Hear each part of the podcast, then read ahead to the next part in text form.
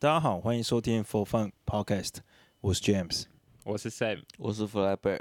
今天我们要讨论的是小孩子到底有没有必要送出国？我觉得是讲到送出国这件事情，我就觉得心里觉得觉得很奇怪。为什么呢？因为其实我本呃我是 Flybear 哈，因为其实我本身是个台中人，那我其实本身是个风化石。所谓的风化石就是父母随我们生长，随我们的长大，碰到什么老师就遇到什么学生，长大就会变什么样子。那我觉得，因为其实我发觉哈，我们班同学就是国中同学啊，很多都会去上一些绘画班啊，去上一些特别的才艺啊。然后大家都是想为了国中毕业之后去，或者是高中毕业之后去国外念书嘛。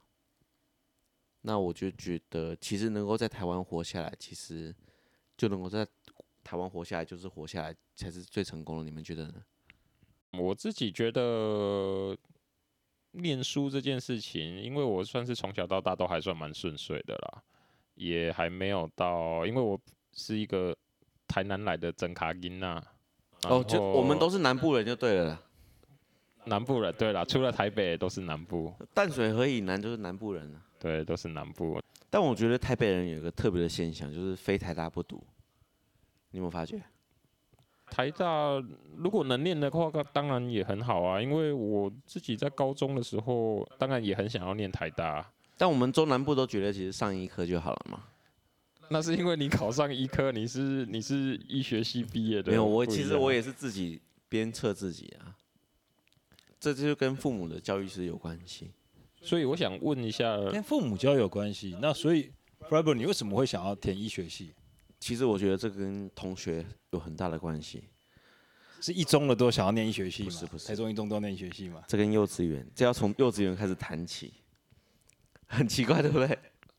哦，你幼稚园就立志，我的没有没有没有就是当医生吗？我幼稚园的时候，我妈把我送去了一个一个一个一个一个幼稚园，然后那个幼稚园园长跟我妈说，其实你应该把你小孩子送去考自由班，很好笑吧？哦，所以。院长对幼稚园院长，幼稚园的时候就发现你 天赋异禀，他可能觉得我很奇怪，我怎么多问一些奇怪的问题，然后就说不然这样子好了，我户籍给你放，然后你你就去考一个学校的自由班。那我妈可能觉得他不是诈骗集团吧，然后就把户户籍放在他家，然后我就国小的时候真的去考一个呃自由班吧，后来就上了。那我后来发觉，其实真的最重要的是同学，因为其实我是个风化石，我爸妈其实对我的教育没什么发展的一个期待。我爸妈都是农家子弟，然后出来做工厂、做做做公司嘛，做一些企业的老板。那我因为考上资优班之后，遇到了一些很优秀的同学，那这些同学都是一些老师啊、教授的小孩。然后我发觉了，我这辈子就只要做对一件事情就好。你们猜是什么事？嗯，大概就是把书念好啊。不是不是不是，我只做对了一件事，叫做见贤思齐，就是复制。复制什么？我把那些，我把这些，呃，因为我不小心考进了那个那个自由班嘛，对不对？然后我就就是学一些好同学的东西，他们去学钢琴，我也去学。他们去哪里补习，我就去哪里补习，甚至他们连去哪一个国中念书，我就去哪个国中去申请念书。就这样子学习这些好同学的这些发展，然后我就进了一些第一志愿的国中，第一志愿的高中，就这样子。那你觉得这段过程对你的人生有带来什么影响吗？我觉得学习的好处就是说，嗯、呃。其实我对所有的机会我都不会说不，就是所有的机会我都会觉得说可以好好学习。但当中我遇到一个最好的一个一个表率，就是说所有的事情都可以，呃，比方说你十岁可以当做三十岁在过，二十岁可以当做四十岁在过，也就是说你可以把自己的一些经验，呃，可以提早自己来设定。那这样提早设定的话，就可以当做自己可以可以可以提早退休，或者提早体验二十岁之后的人生。我是觉得有一些遇到，其实最主要是我遇到了其中两个人，有给我这样的这样的形式啊。所以我十八岁之后有遇到这样子的人，所以说才有办法让我觉得有一个比较好的发展吧。但是我求学时期其实就是遇到一个好的同学。其实我觉得，其实一个人哦进去一个像大家都是念第一志愿嘛，对不对？对吧？你你你是南一中的嘛？那我是中中一中的啊，哈，大家都一中的。但我们后来发现，其实念这些第一志愿的高中，其实优秀的不是老师，优秀的是学生。老师 其实不是最用最，其实最厉害的是外面的补习班老师啊。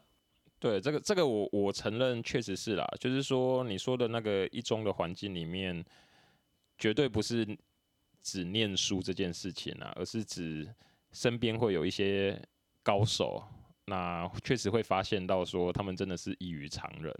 那也是因为这些东西啊，所以因为这些人都是各方面自己有自己的喜好，有的人是国文，有的是英文，有的是社会，有的是可能三民主义。当然现在大家都没有考三民主义，可能不知道我们那个时候还有考一些什么三民主义。但有的人真的很神奇，可以把课本里面的每个句点那个问号，每个都可以可以背得很熟，真的有这种神人哈。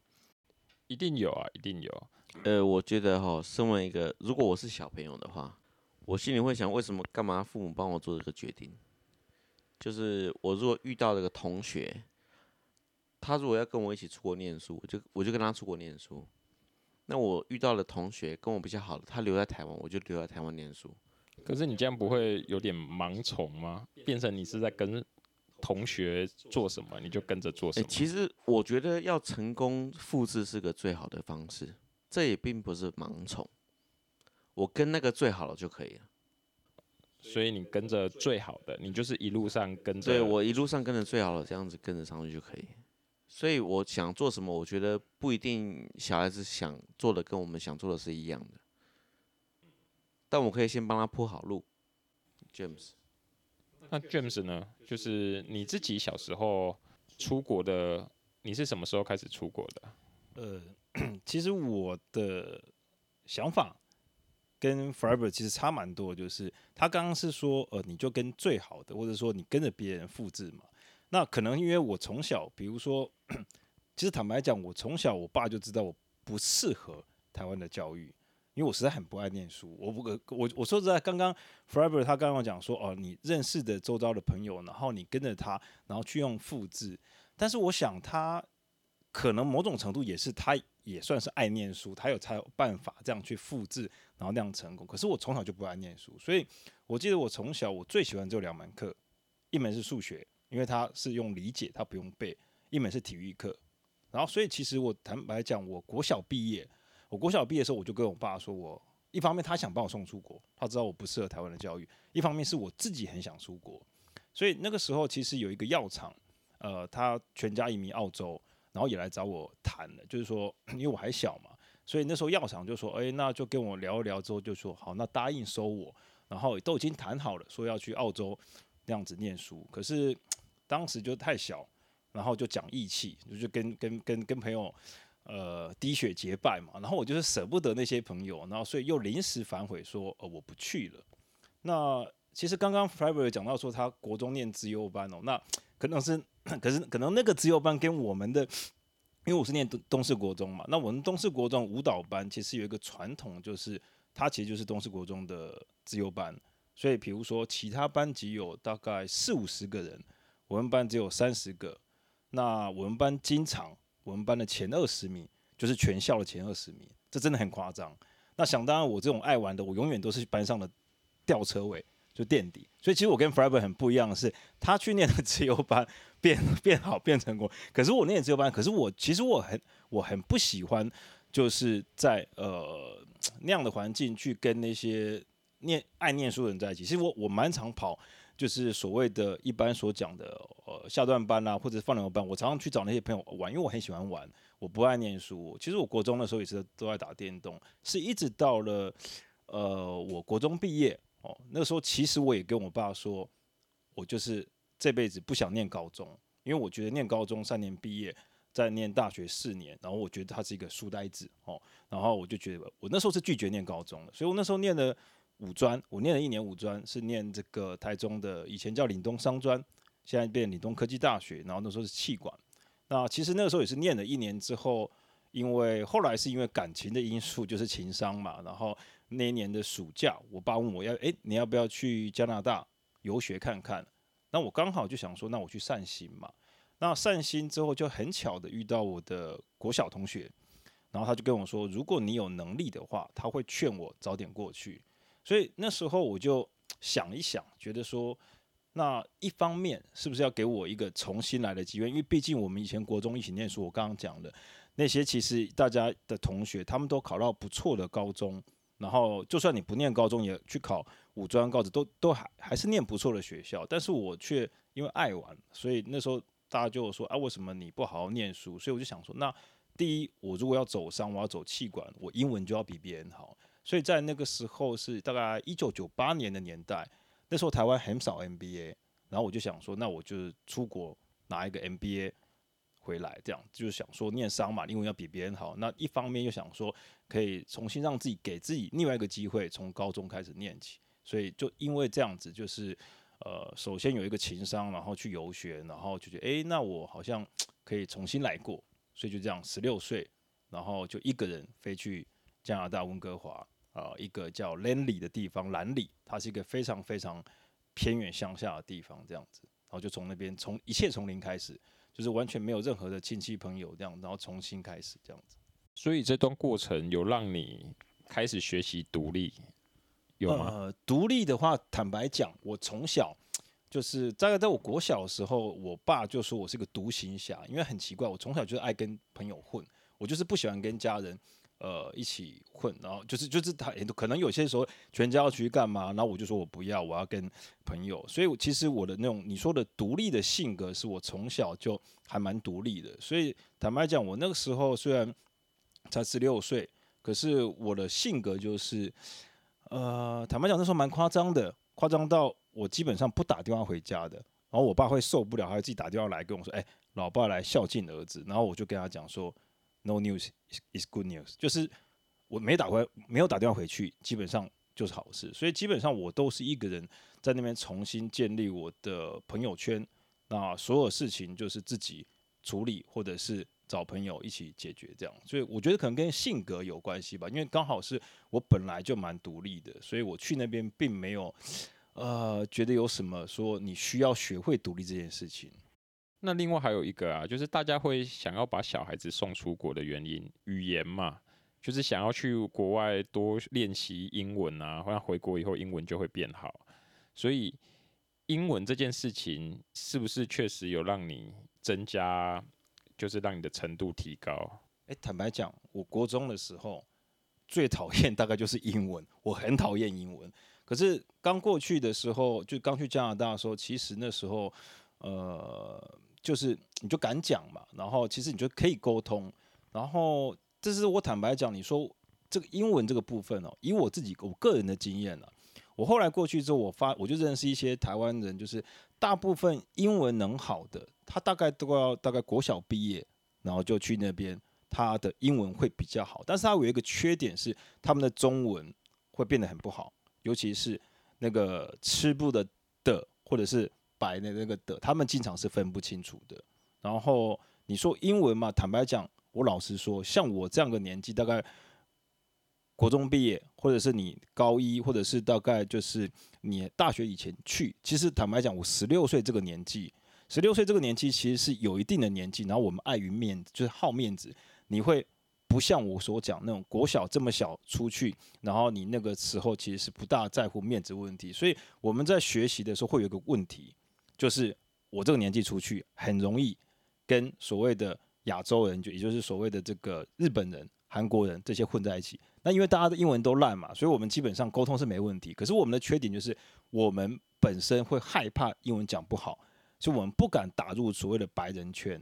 那我看到很多那种就。坦白讲，就是那时候小时候会就是歧视那种这个就是专门跟白人混在一起那种，我觉得是死香蕉啊什么那种，就是因为他们很小就过去，所以他们能够融入。但反而到我这个年纪，就是用不上不下，又碍于面子，然后就这个不敢跟白人去多多沟通。那坦白讲，我说实在，我看到的像我这种啦，呃，就是你台湾可能本身就念得不大好哦，然后你送出国，绝大多数不会因此变好。真的，我看到在那边念的还不错的，然后考到好的大学，很多是在台湾，他可能本身就念的那种好学校，因为他本身就有一种读书的习惯嘛。那我们这种人其实就是觉得说，好像台湾的教育那种逼你念书啊，然后你被被逼的，然后你觉得不适合，你觉得应该要自由。但坦白讲，你去国外之后更自由，更自由就是没有人要管你。绝对不会有人管你说一定要好好念书，这个这这跟我在台湾教育是差很多。就是你被当那是你的事情，老师不会逼你念书，被当你就想办法自己再重修啊，对啊。所以其实我自己的感觉是，我去那边念高中，其实在加拿大念高中跟在台湾念大学是非常像的。像你上了大学，不会有教教授老师逼你要念，你被当的就是你自己想办法重新修啊。那你那时候在加拿大念高中的时候，有遇到种族歧视吗？哦，有，其实。呃，我跟大家稍微说，就可能很多人听到所谓的加拿大温哥华，就是温哥华这两个字啊，那就是华人多嘛。但我稍微解释一下，在温哥华就是在机场那地方又叫 Richmond 哦，呃，我不知道晓得中文叫李奇蒙还是怎么，就是在温哥华机场那附近，那里真的华人多到哈，有小台北之称。超市，呃，大统华或什么之类，就是基本上就是你大概只要这辈子哦，你讲中文讲广东话。你也可以过一本，你不用讲英文。但是我住的地方是离，呃，就是我刚刚讲 Langley，Langley 是一个离当趟市中心，呃，我举例来讲好了，离我家我住的那个 homestay 最近的一个公车站，我必须走四十分钟才到我最近公车站。那公车我还要坐大概十几二十分钟到最近的，我们叫 SkyTrain，其实就是捷运啊，只是它是空中嘛，哦，大概也要坐将近一个钟头，啊我才有办法到。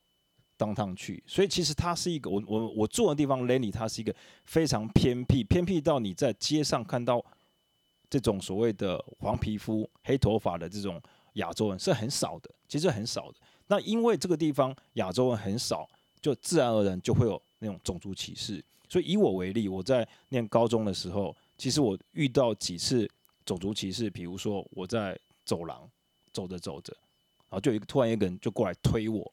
他推我之后，我就就很很不爽了，我就觉得你干嘛推我那样，然后他跟我挑衅。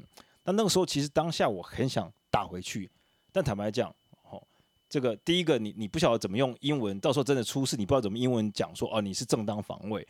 所以那时候我学长跟我建议说啊你就去跟找这个副校长。所以其实那时候我们就跟副校长反映这件事情之后，那就找了那个 yearbook，就是找那个呃那些毕业纪念证。就是找那个册子就对，来去认是不是这个人哦。那当我认出那个人之后，然后副校长把他叫来这个办公室，他当下这个就是推我那个人，他是承认他有推我。其实坦白讲，他就是吸了大麻，他吸了大麻，他不知道干嘛就推了我。但是这个有个问题，就是他推完我在当下这个办公室道完歉之后，他一离开这个办公室，他有机会他就会继续欺负我，就是继续霸凌我，比如说。可能我在一个走廊转角转过去，然后他可能就拿水球丢我什么之类的。那后来其实我真的不爽到，我就直接跟我学长讲说：“干，你他妈的给我找他出来，我要跟他单挑。”那我先讲一下，因为我在去加拿大念书之前，我念的那年五专，其实我有加入跆拳社，然后后来我就变成跆拳道，我变成我们学校的跆拳道校队，所以那个时候其实我还蛮能打的，然后我就就是就是要跟他，我已经准备好要跟他单挑了。可是当时他跟我说。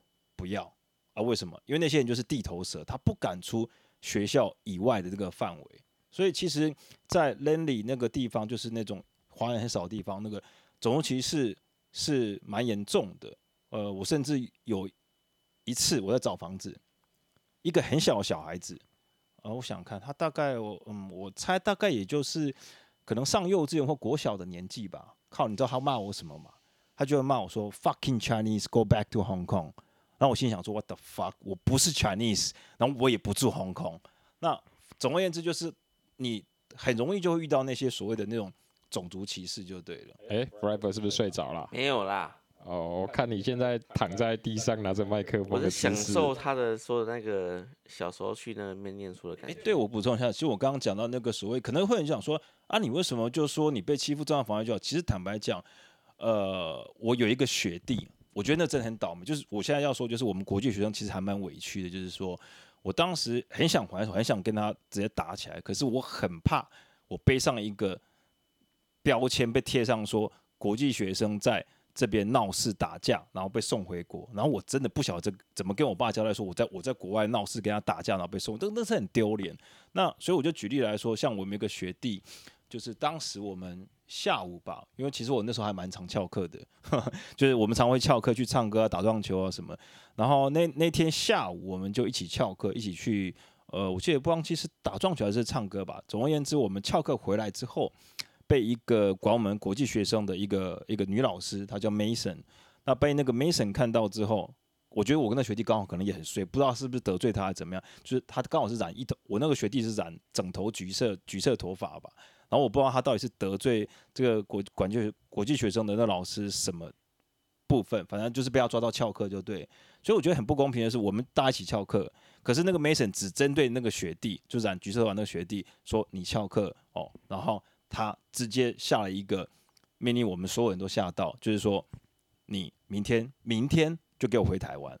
然后我们所有人吓傻，是靠，怎么会这么怎么会这么临时这么扯？然后那时候我们还反应不过来，想说，哇，那那是不是我们至少给你办一个呃践行送别会？结果那国际国际学管国际学生的那个老师说，不行，我们不能够跟他有所接触，他必须等到他的寄宿家庭 homestay 来接他。哦，然后接到他，他能他能够回他的寄宿家庭，然后隔天一早直接送回台湾，所以他真的就直接被开除了，真的就直接隔天就被送回台湾，这有点太夸张了。所以我就觉得这个很扯的是，你想想看，一个翘课你就可以被这样子直接送回台湾，那你更不用说，我如果真的跟他打起来，我要怎么去解释说，哎，是他先动手，对吧？那时候你其实刚去，你也没有办法英文好到可以去那样去解释啊，所以那时候我就我就是按照我学长。所讲的就是，呃，你不要动手，你去报告。可是我说实在，报告里也没有什么好效果。他就他就是私底下找机会报复你。我比如我再比如说，有一次我中餐的时候，我在校外那停车场那边，我走要进学校校门，干我就背一个三明治丢，丢到之后我很不爽，我准备回头打人，结果我一回头三十几个在抽烟区那边，我不知道找谁打。哎，等一下，你们高中就有抽烟区啊？高中那边校就是有一个有一个抽烟区，这个没有，就他就等于是他呃，校进门他有一个校门口那边是一个停车场，因为加拿大我现在说加拿大十六岁就可以考驾照，所以你看的基本上就可以开车，然后也有一个抽烟区就对了。所以十六岁就可以抽烟，应该不行吧？哎，应该是可以吧？我记得我有我有点忘记到底那个抽烟跟喝，但是买酒的年纪我没记错是十八岁。driver，哎，那你听完这样，你你会有可能，如果有一天小孩子要送出国，呃，其实我对国外的印象哦，就真的只有去文库尔那边，就是，呃，你也是去 downtown 跟 Richmond 那里吗？对，因为就是去那边，然后住，就是我会跟几，因为其实华航跟长荣都是住 Richmond 的 Hilton。然后我去那边就会住机组人员或者是机师的饭店嘛，大家一起住，然后过两天再回来台湾这样。所以我去那边唯一的印象就是这样。那旁边有一个有有有有有个超市啊，八佰伴吗？没有没有没有，就因为其实，在 Richmond 那边讲讲。国语都可以讲得通。对，我刚刚就讲你，这么你不用讲英文，你你都可以不用讲英文，真的不用讲英文。在加拿大不用讲英文，而且那边有钱人特别多。我刚刚讲，他其实有个小台北之称啊。他就是那个长荣跟华航的机组人员都在那边住，然后过两天之后再就是睡满四十八小时，他们再搭，他们再开飞机回来嘛。然后去那边的话，就会住那边朋友，因为朋友可能会搭同一班飞机去，然后他们就是。难难的就是开飞机嘛，然后我们去就可以跟他们住同一间饭店这样子，然后就搭同一个 shuttle bus 去。那对我来说，国外印象是这样子啊，就是 Vancouver。但你可能还会去西温那里，是不是？呃，不一定，可能我们会我们会我们会去钓鱼。哦，我们都是有钱人去的地方，跟我们这种当地生活的这种是完全差好像有点 没有，就是度假的，就是这些。但对我来说，这些就是机组人员去国外过的生活。但我就我国小来说的话，我觉得就是考试考不好，我觉得考试考不好才会出去。说真的，才会出去什么什么意思？才会出去念书。考试考不好才会出去念书。所以你的意思是说，在台湾送出国念书的都是呃高中之后出去的才是，因为其实功课好了，国小、国中就会出去了。哎，我虽然是功课不好，然后我自己想出国念书，然后高中高中可能说真的就是功课不好了，考不好，考不上自己想要的学校了，才会出国念书。那那这样子的话，可能就是英文就是原本自己本来就要好的，没有办法，因为出国念书之后英文变好。那其实因为其实像英文对我来说，就好像在台湾讲台语一样，它就是一个沟通工具而已。你如果讲台语讲的很溜，讲英文也可以讲的很溜。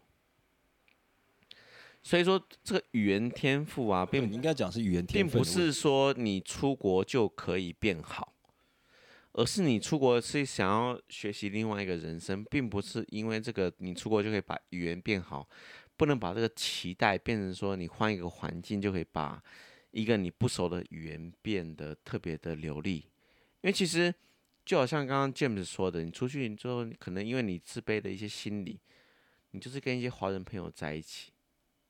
下课或者是晚的时候，都跟一些华朋华人朋友在一起。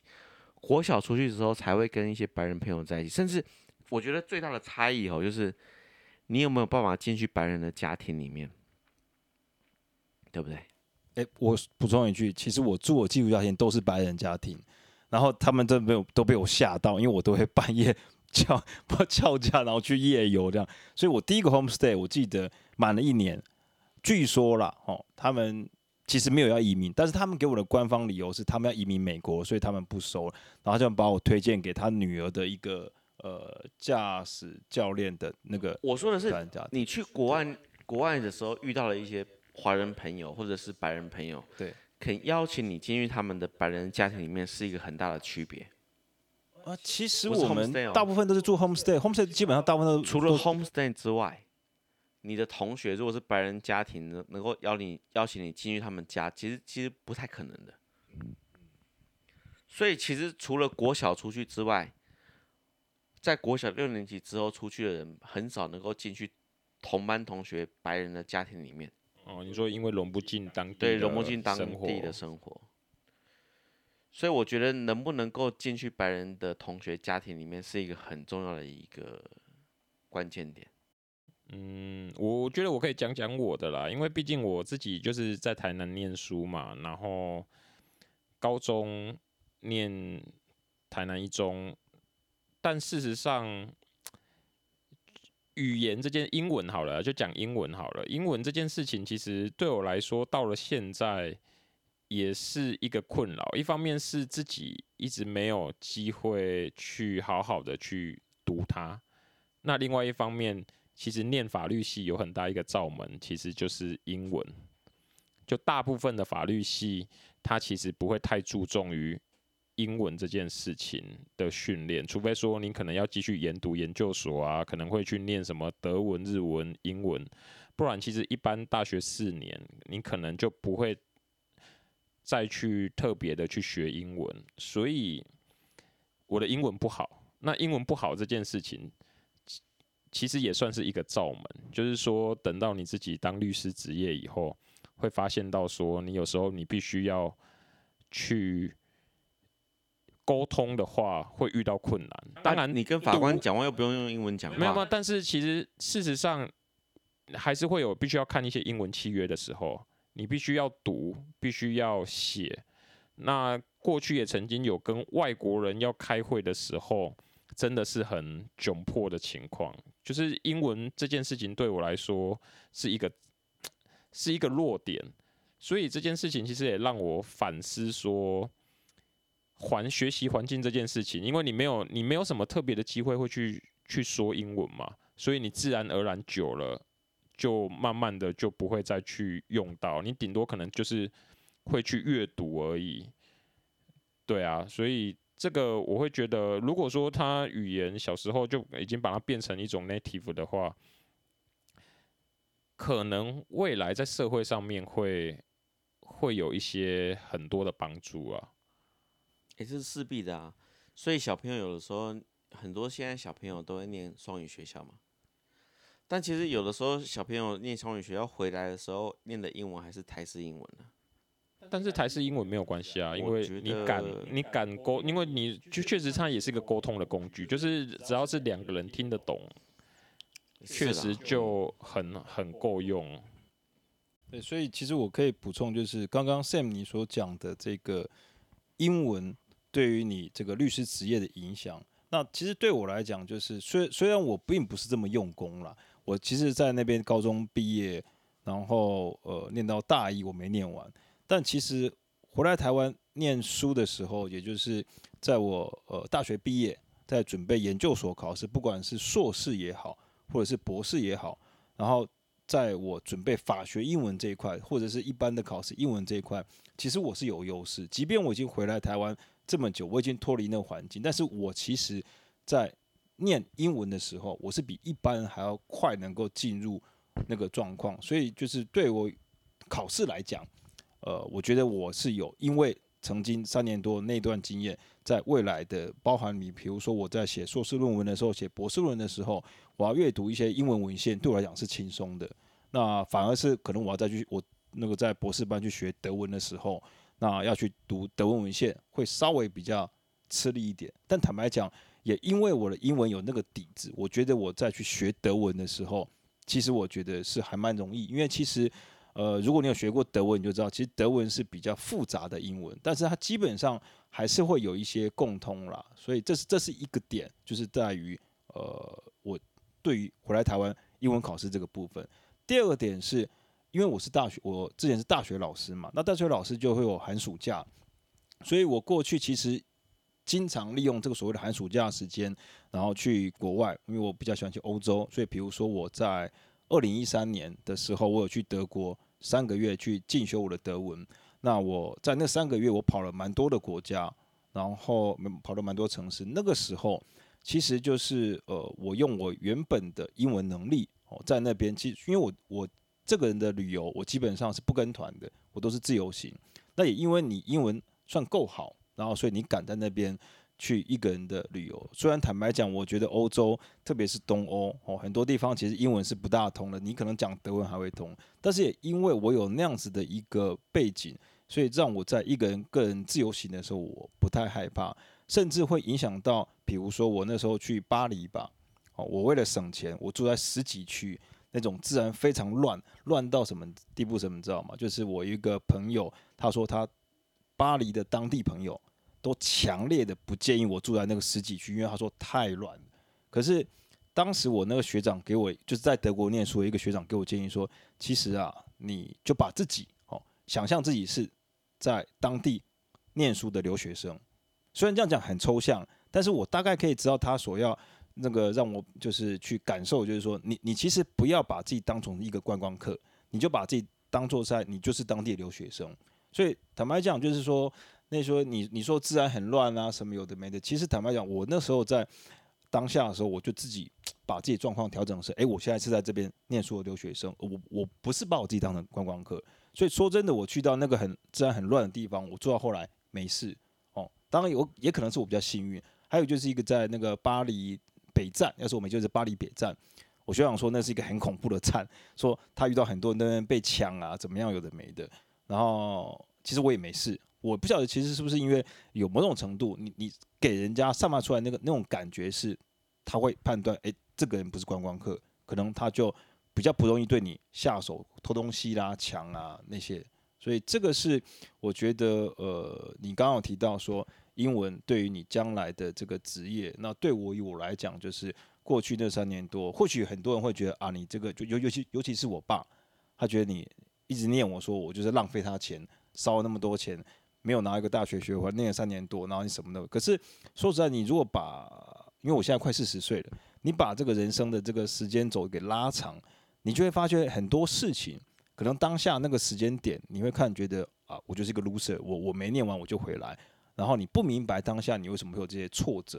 因为我记得很清楚，是我当下买机票回来的时候，那个问我说啊，单程机票，那你是不是学成归国啊？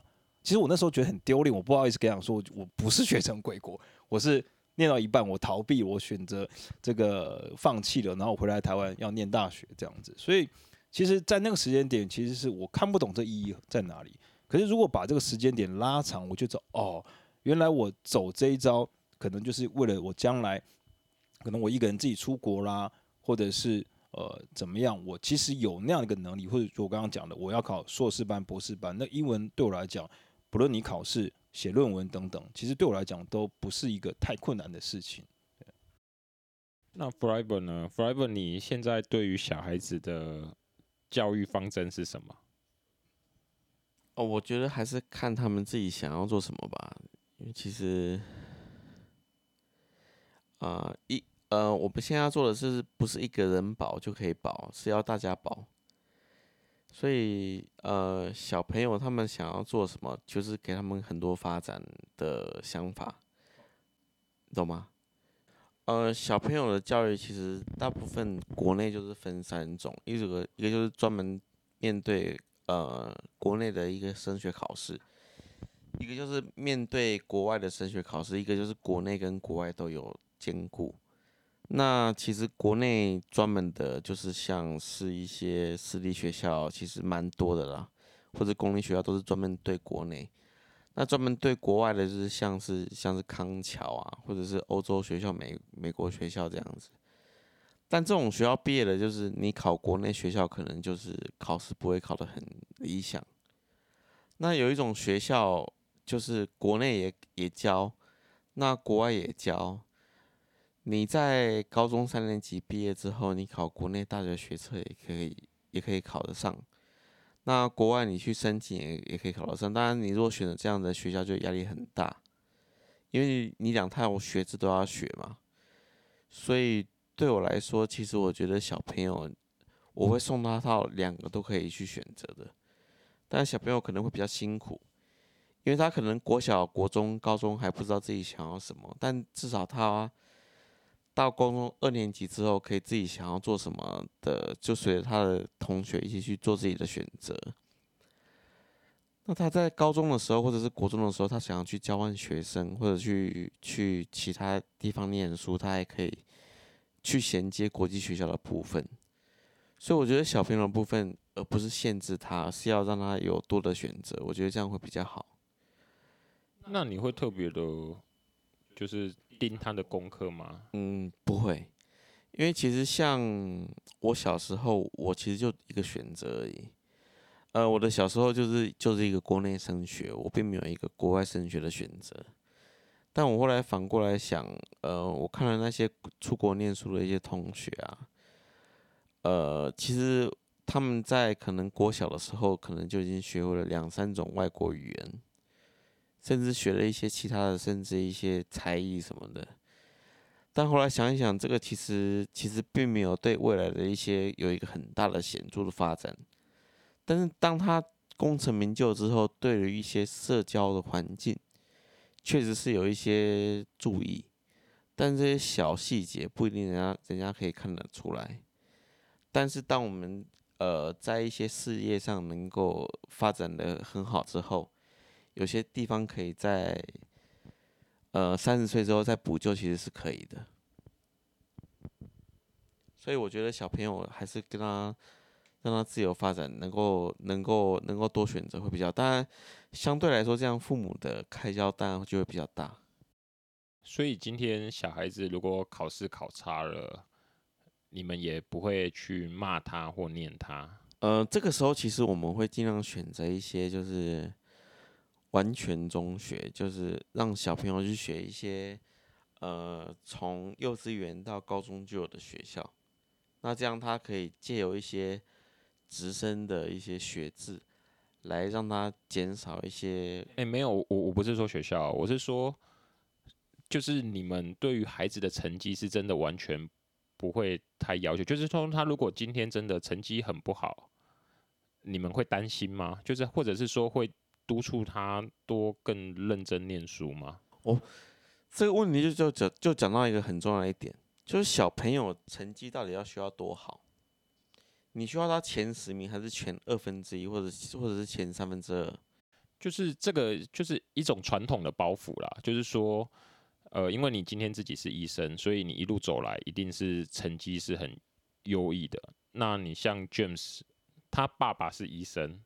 所以他可能对于小孩子的要求就会认为说，可能会希望跟自己以前一样，就是可能一路上成绩都是很好的，所以这就是有一种，就是有一种会把投射在自己的小孩子身上的。但其实我不希望我自己的想法投射在小孩身上，所以你比较开明。所以我不希望小孩子经历过我这么痛苦的高中联考跟大学联考，所以我希望，因为。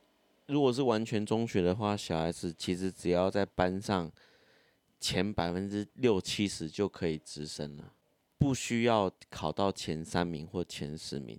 但其实我不得不说啦，在台湾的霸凌这件事情，我觉得在台湾，在国内，就像我国中啊，我国中虽然说那时候还有能力分班，但是其实因为能力分班嘛，那多少都会有一些有关于。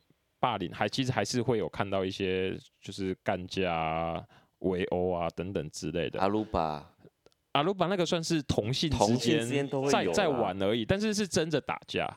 哎、欸，我遇到了霸凌，我小时候遇到国中念舞蹈班嘛，那其实很多其他班级是歧视或者是讨厌我们舞蹈班，因为他会觉得你这舞蹈班自以为优秀。因为我就刚刚讲，我们确实是传统来讲是自由班，但因为我常常跑。这种所谓比较后面的那种，呃，你要讲说放牛班也好，下段班也好，那些人看到我去啊，他们就会跟我做什么一个举动，你知道吗？就问我，哎、身上有没有钱？就是直接跟你勒索啊！你不给他钱，他他就要打你，因为他就是要跟你要个五块十块去打电动。所以我其实还蛮常遇遇到这种所谓这种跟你呃要钱的，甚至甚至比如说我很常我我非常去呃很常去那种所谓的电动游戏机台那边，就电动游。打电动的地方，我们打以前打呀，对，也不是啦。以前小时候是打那个什么快打旋风啦，或者是格斗天王啊那种，就是专门是那种就就是卖那种呃超级任天堂那种那种游卖那种游戏，它有几个机台让你去打那种或射击游戏啊什么等等。然后那那那种地方，你就常常会遇到一些就是比较呃后面那个班级的话，他他就直接跟你问你说，哎、欸，五块十块交出来。要不他就要打你。我遇到这种霸凌是这样子啊。对，因为那时候其实我也自己也会看到一些霸凌，或者是反正一些打架之类的。但是在国中跟高中的生活，虽然说也一定会有一些考试啊之类的，但是其实那那一段时间，我觉得过得还蛮开心的。我觉得没有到很痛苦。其实现在的小朋友霸凌现象还蛮常见的，就是我们现在当下的国小跟国中学生。对，如果有一天你的小孩子遇到了霸凌，会，还是会有啊。我小孩子就现在就有遇到霸凌，还是会有。不管是他霸凌别人，或者别人霸凌他，其实都会有，都会有。嗯，那你会还是会教他们？呃，会会会，就是宽心以待嘛。但是，呃，这个就是说，我不希望我的小朋友在考高中的时候还去，还是去需要去在意那个十分跟五分的差距。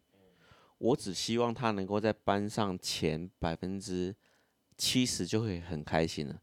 所以其实你对于小孩子的成绩不会太要求？我不会太要求，因为我只要他能够正常的上高中就可以，而且就直升就可以。因为就他们来说就可以少一次考试，因为现在大学其实很好进去，大家不需要为了一个高中去北一女，去个进，去个景美，去个中山。中间还在考一个试，大家为了那个十分或二十分去考试，因为其实我觉得大学只也也只是一个过水而已。对啦，我相信是因为其实有时候你人生到某一个阶段都是从零开始啊。对，所以我不希望他们一切都以为那个是目标，我不希望他认为高中联考是目标，我不认为他认为大学联考是目标才是重要的。哦、嗯，我觉得这个观念其实是蛮正确的，所以我希望他一切宽心以待。所以我觉得这个才是比较重要，所以我觉得他的成绩我不会太觉得特别的去担忧，或者是去责怪他。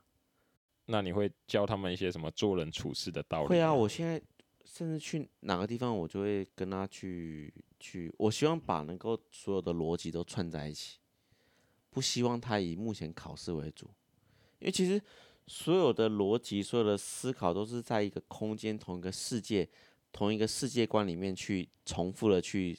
思考，重新去教学，不管从国小、国中、高中都一样，所以我只需要把他们这个世界观能够能够构建好就可以了。因为其实比起你们两个，我觉得我的家庭教育就是比较传统的，就是从小就是以第一志愿为目标的要求，就是家里的长辈、父母亲就会认为说，你可能就是目标就是拿一个好成绩啊，所以。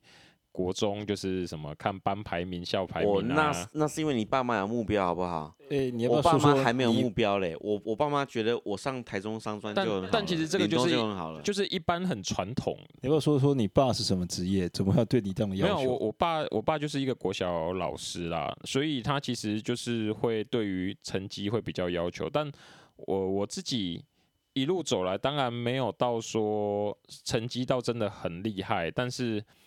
但是也还算是符合他的期望，但事实上这样子期望，我觉得没有太大的意义。就是这个东西其实是我我能做得到的。其实我老实说哦，老师的小朋友对我们来说就是自由生了，因为老师的小朋友，老师我们同学如果家长是老师的啊，通常同成绩都会比较好。后来我觉得上了高中以后，确实会带给你一些启发，就是发现到说，哦，我们确实。强者很多，然后你会看得他们真的是特别的厉害，就会觉得说，哇，那这些人他们其实一路上以来也是很轻松的这样子在应付考试而已，就是变成说，其实成绩这件事情只是最基本最基本的学习的目标了。对，学习这只是很简单的事情，真正要学的东西其实是还有很多。就成绩，这可能只是占你人生的十 percent 而已，那只是一个门槛，你你过得去就好。另外百分之九十是防止被霸凌。不会啦，不会啦，在高中就还好了。哦，我跟你说，国中霸凌还蛮严重的。哦，国中霸凌真的很严重，严重。然后也开始就会有一些黑道去收小弟什么有的没的，还要在班上同学面前干一些事情。但是我也不得不说一件事情，就是国中啊，以前我们班也有一个可能像是小流氓这样子的，常常打人啊，然后被记大过啊之类的。但是后来有一天，我就无意间就发现到说，他后来也去念了大学，然后现在也开了舞蹈教室，在跳街舞当老师。所以人的转变其实是都可以变化的，你可能。在小时候，你觉得是个无恶不作、无可救药的人，其实长大了以后，他也是自己也能走出自己的一条路。他也不是说可能真的变成了作奸犯科的人，对啊。所以我觉得对每个人抱有一些可以改变的心态，这种期待的心态，我觉得还是要 Google 过以前那一些同学的名字吗？Google 倒没有特别 Google，真的找不到哎、欸。有的人找不到，大部分的人可能都找不到啊。哎、欸，我跟你说，我还有遇过化名在脸书上面找我的，说你好，我就是以前的谁谁谁。那应该是要来借钱的吧？No No No，他们用他们的老婆的账号上来，因为他们可能就就就已经汇率到底了。啊，你认识的人可能都是是应该。没有没有，就是国中同学啊。国中同学很多可能已经都失联了吧？不知道他要来借钱或者是干嘛的，然后他说对不起，这个是我老婆账号。这是太太怪了吧？这遇到怪人。今天其实聊了这么多，其实瞎聊啦。我们我们其实好像也没有特别聊到什么重点。但 Forever，你觉得说小孩子出国其实是不必要的吗？呃，小朋友出国是看他自己想不想要。我有问过小朋友，所以你都会愿意尊重小孩子的意见。其实我想蛮想送他出国了。但是他回答都是跟我说我不要。那你老婆呢？有表示过什么吗？没有，就是以小朋友为主。所以我觉得，以你如果回到你当下来说好了，如果你是那一个小朋友的话，如果你父母这样问你，你是不是想说你同学往哪边去，你就往哪边去，对不对？但搞不好你的小孩是可以做那个 leader 啊。有可能啊。但是我这个问只是一个提问，他想做什么还是他自己决定啊。不过这个我觉得也是有个前提，就是你的小孩子要够会想。如果不够会想的话，他可能会选择一个比较，呃，当下他认为是最轻松，不需要做出什么负担。有的时候他回答只是迎合你而已，对不对？那这种够会想的，其实在国内国外都过得很好。嗯，对了，那 James，你觉得如果有一天你有小孩了，你会希望说把他送出国吗？嗯，其实我自己 的想法是这样，就是其实刚刚 Forever 也有讲到说，如果你想要把小孩子还小吼送出国，你大概就要有烧钱的准备。我觉得确实是这样，因为第一个，其实要看你你要送小孩出国，你是要把他丢出去一个人呢，还是说你要比如说爸爸在家在台湾赚钱，然后妈妈去那边陪小孩？因为我其实遇过也有不少的那种呃家庭是这样，就是爸爸在台湾赚钱，妈妈去那边呃跟小孩一起生活，看着他。那也有蛮多人像我这种。呃，就是一个人自己去的。那当然也有那种有钱的，就是直接整家移民过去。因为我要说的是，这些其实都很不同。像我这种，就是假使你孩子还小，你把他送出去，那这个时候他一个人，一个人他会要面临到生活上许许多。你要想想看，他刚去，他先面临一个问题，他生活上语言要解决。那语言解决之后，他还有很多问题要解决。那这个时候你可能你没有亲戚，你没有什么其他家人的话，你就是靠朋友。那这个时候朋友就变得很重要，所以其实刚刚现在你有讲到说，就是看这个小朋友会不会想，就是说，其实，在那么轻的年纪里面，你去交这些朋友，你到底会不会去思考说，诶，到底我跟他们这样子做这些事情是对还是不对？还是你不会想那么多，反正就是跟着大家一起做就对了。所以其实就是说，我刚刚觉得说，你要把小孩子送出国嘛，你可能要考虑到就是，到底你要让这个小孩子。怎么样成长，以及说就是你刚刚提到的，他会不会想？其实这也会连带影响到你交的朋友是怎么样，会影响到。你觉得需不需要找一个一样年纪大的同学一起出国？你说出国一起出国是不是？对，国小或国中的时候，就是要一起陪伴，是不是？应该要不要？呃，坦白讲，我觉得你就算两个一起去出国去好了，那你要说两个人互相彼此照顾吗？对。因为我想，就算你要比较，你你毕竟你除非住同一个 homestay 啦，那再怎么样，你可能你要说，呃，比如说两个人就算一起出国好了，你你有可能上不同的班级，就是也就我我的意思就是说，你有可能要一个人独自去面对的情况，然后也有可能就变成是说，嗯，你去到那边会交新的朋友。那新的朋友之后会不会就是像你所，好像假设的，是不是只有这两个人可以彼此照顾，还是说交了新的朋友会开开始慢慢渐渐的脱离？我比如说吧，我在高中也有很好很要好的那种呃结拜的朋友，可是到现在已经都完全都没联络了。所以你要说小，尤其是我，我必须得说哈，小学就是我之前有讲到，我国小不是有滴血结拜嘛，现在妈的一个都没有联络了。所以你要说那种小时候这种很要好，可是我说真的那种友情到底能够多坚固？我觉得是一个点。靠北，你小学就滴血结拜是怎样？对，这时候就是就是不懂是傻，不懂事啊，然后讲义气啊，滴血然后结拜这样。在庙前面发誓。对，所以其实你你要说那种彼此照顾哦，我觉得同年纪也会有一个问题，就是啊，如果两个人都不懂了这件事情的严重性，一起一起做了一些可能不适合这年纪。就比如说去一起去呃拉 K 啊、吸毒啊什么的，有的没有怎么办？我我比如说，坦白讲，我在高中的生活是蛮荒唐的。最早我们可能是一开始的休闲就是啊，你去打撞球啊、唱歌啊什么，然后很无聊嘛。后来就去周末跑去跑 rave，rave 就是当时呃你要讲的话就是那种电子音乐趴。那坦白讲，那种电子音乐趴其实我们只是好玩，然后去玩。可是我身边周遭，我我敢说十个有八九个都在嗑药。啊，或者是抽大麻，那真的很普遍。但但我是因为我是那种 natural high 的，我是听音乐我就可以很嗨的，所以我是坚决不碰。那我必须得说是，因为你会遇到那些朋友，然后你会觉得这些人才是，坦白讲，我的想法会变成是，这些人才是我的家人，就因为我会有一种想法，我在哪里，哪里就是我的家，而那些人才是每天。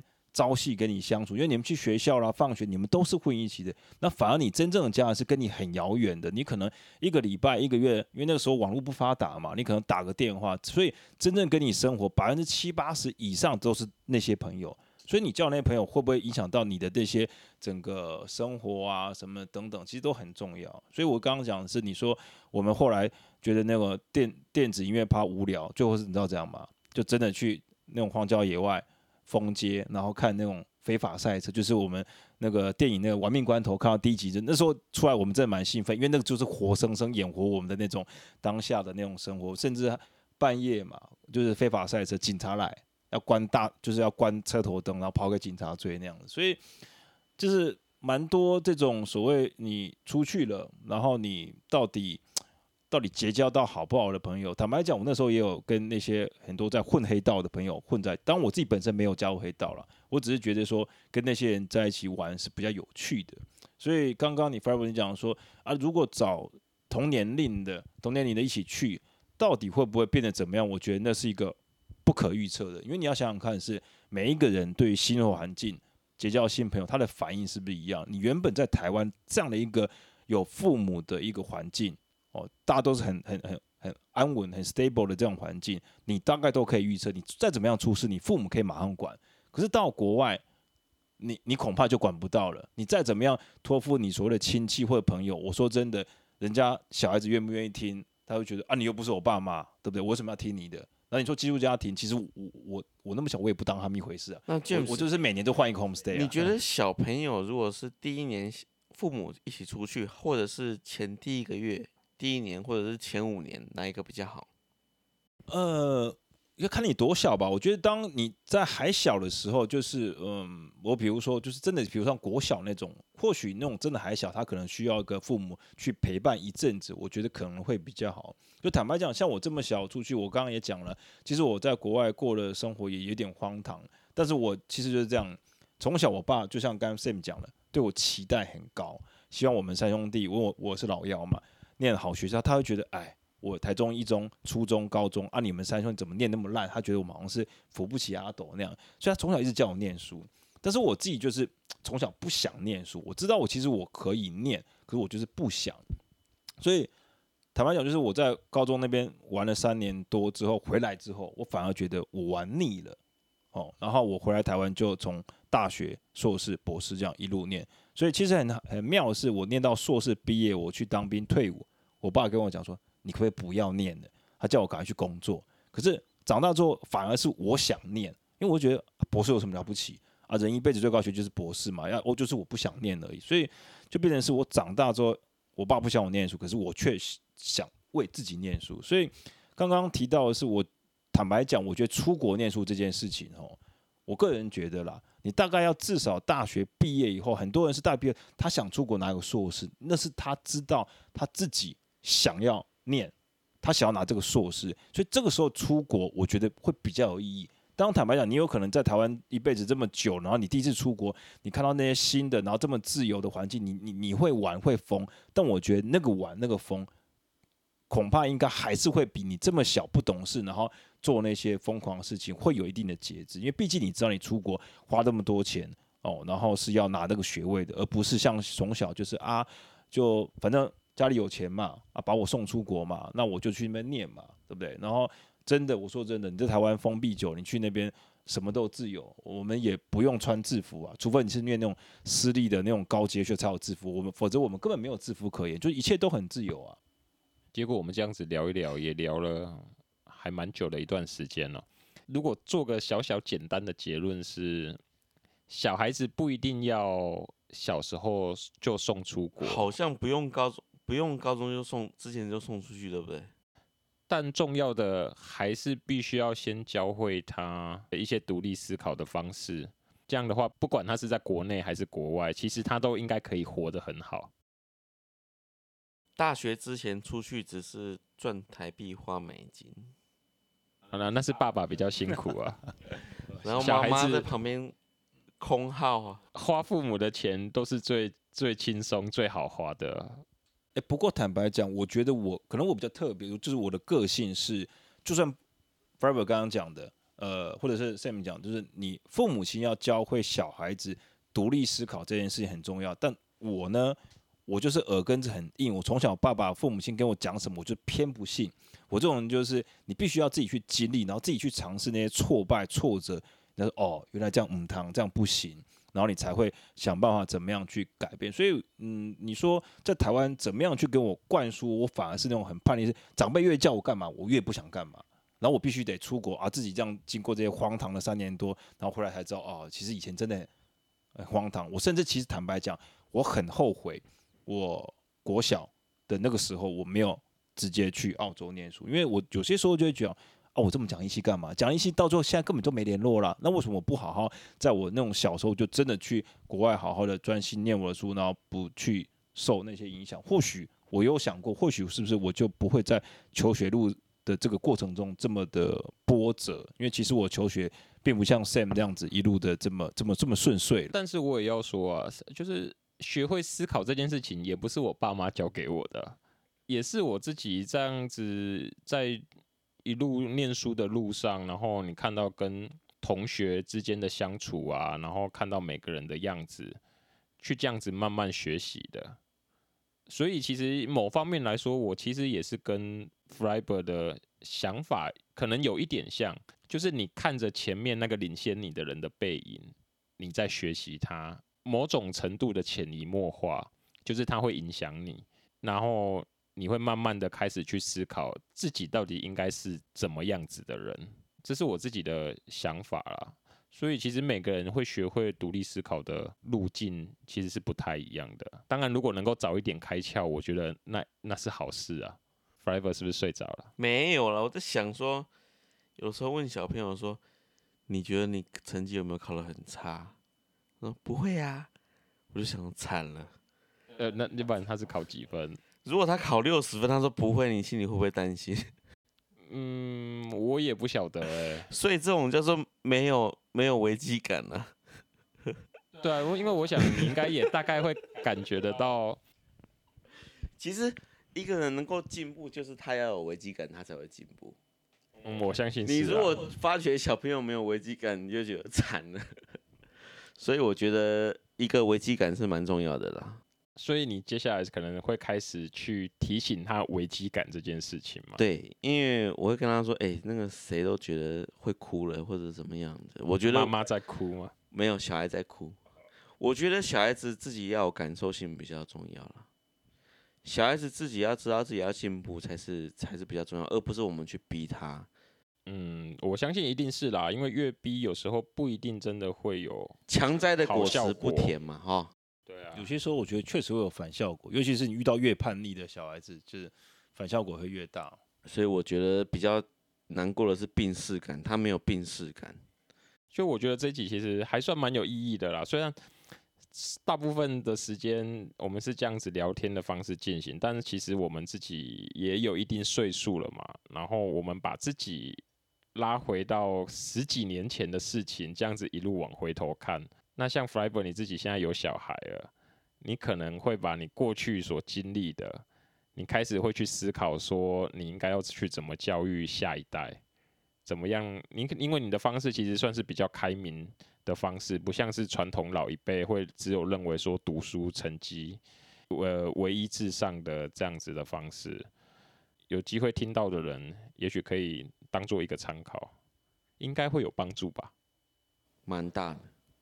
啊，是吗？是的，小孩子会认为我是救星，这个结论真是下得太好了。所以小孩子救星 Freiberg。好了，那我想我们这集今天就到这里结束好了。下次有机会再来聊聊其他新的话题。我是 Sam，我是 Freiberg，我是 James。OK，就到这里喽，拜拜，拜拜，拜拜。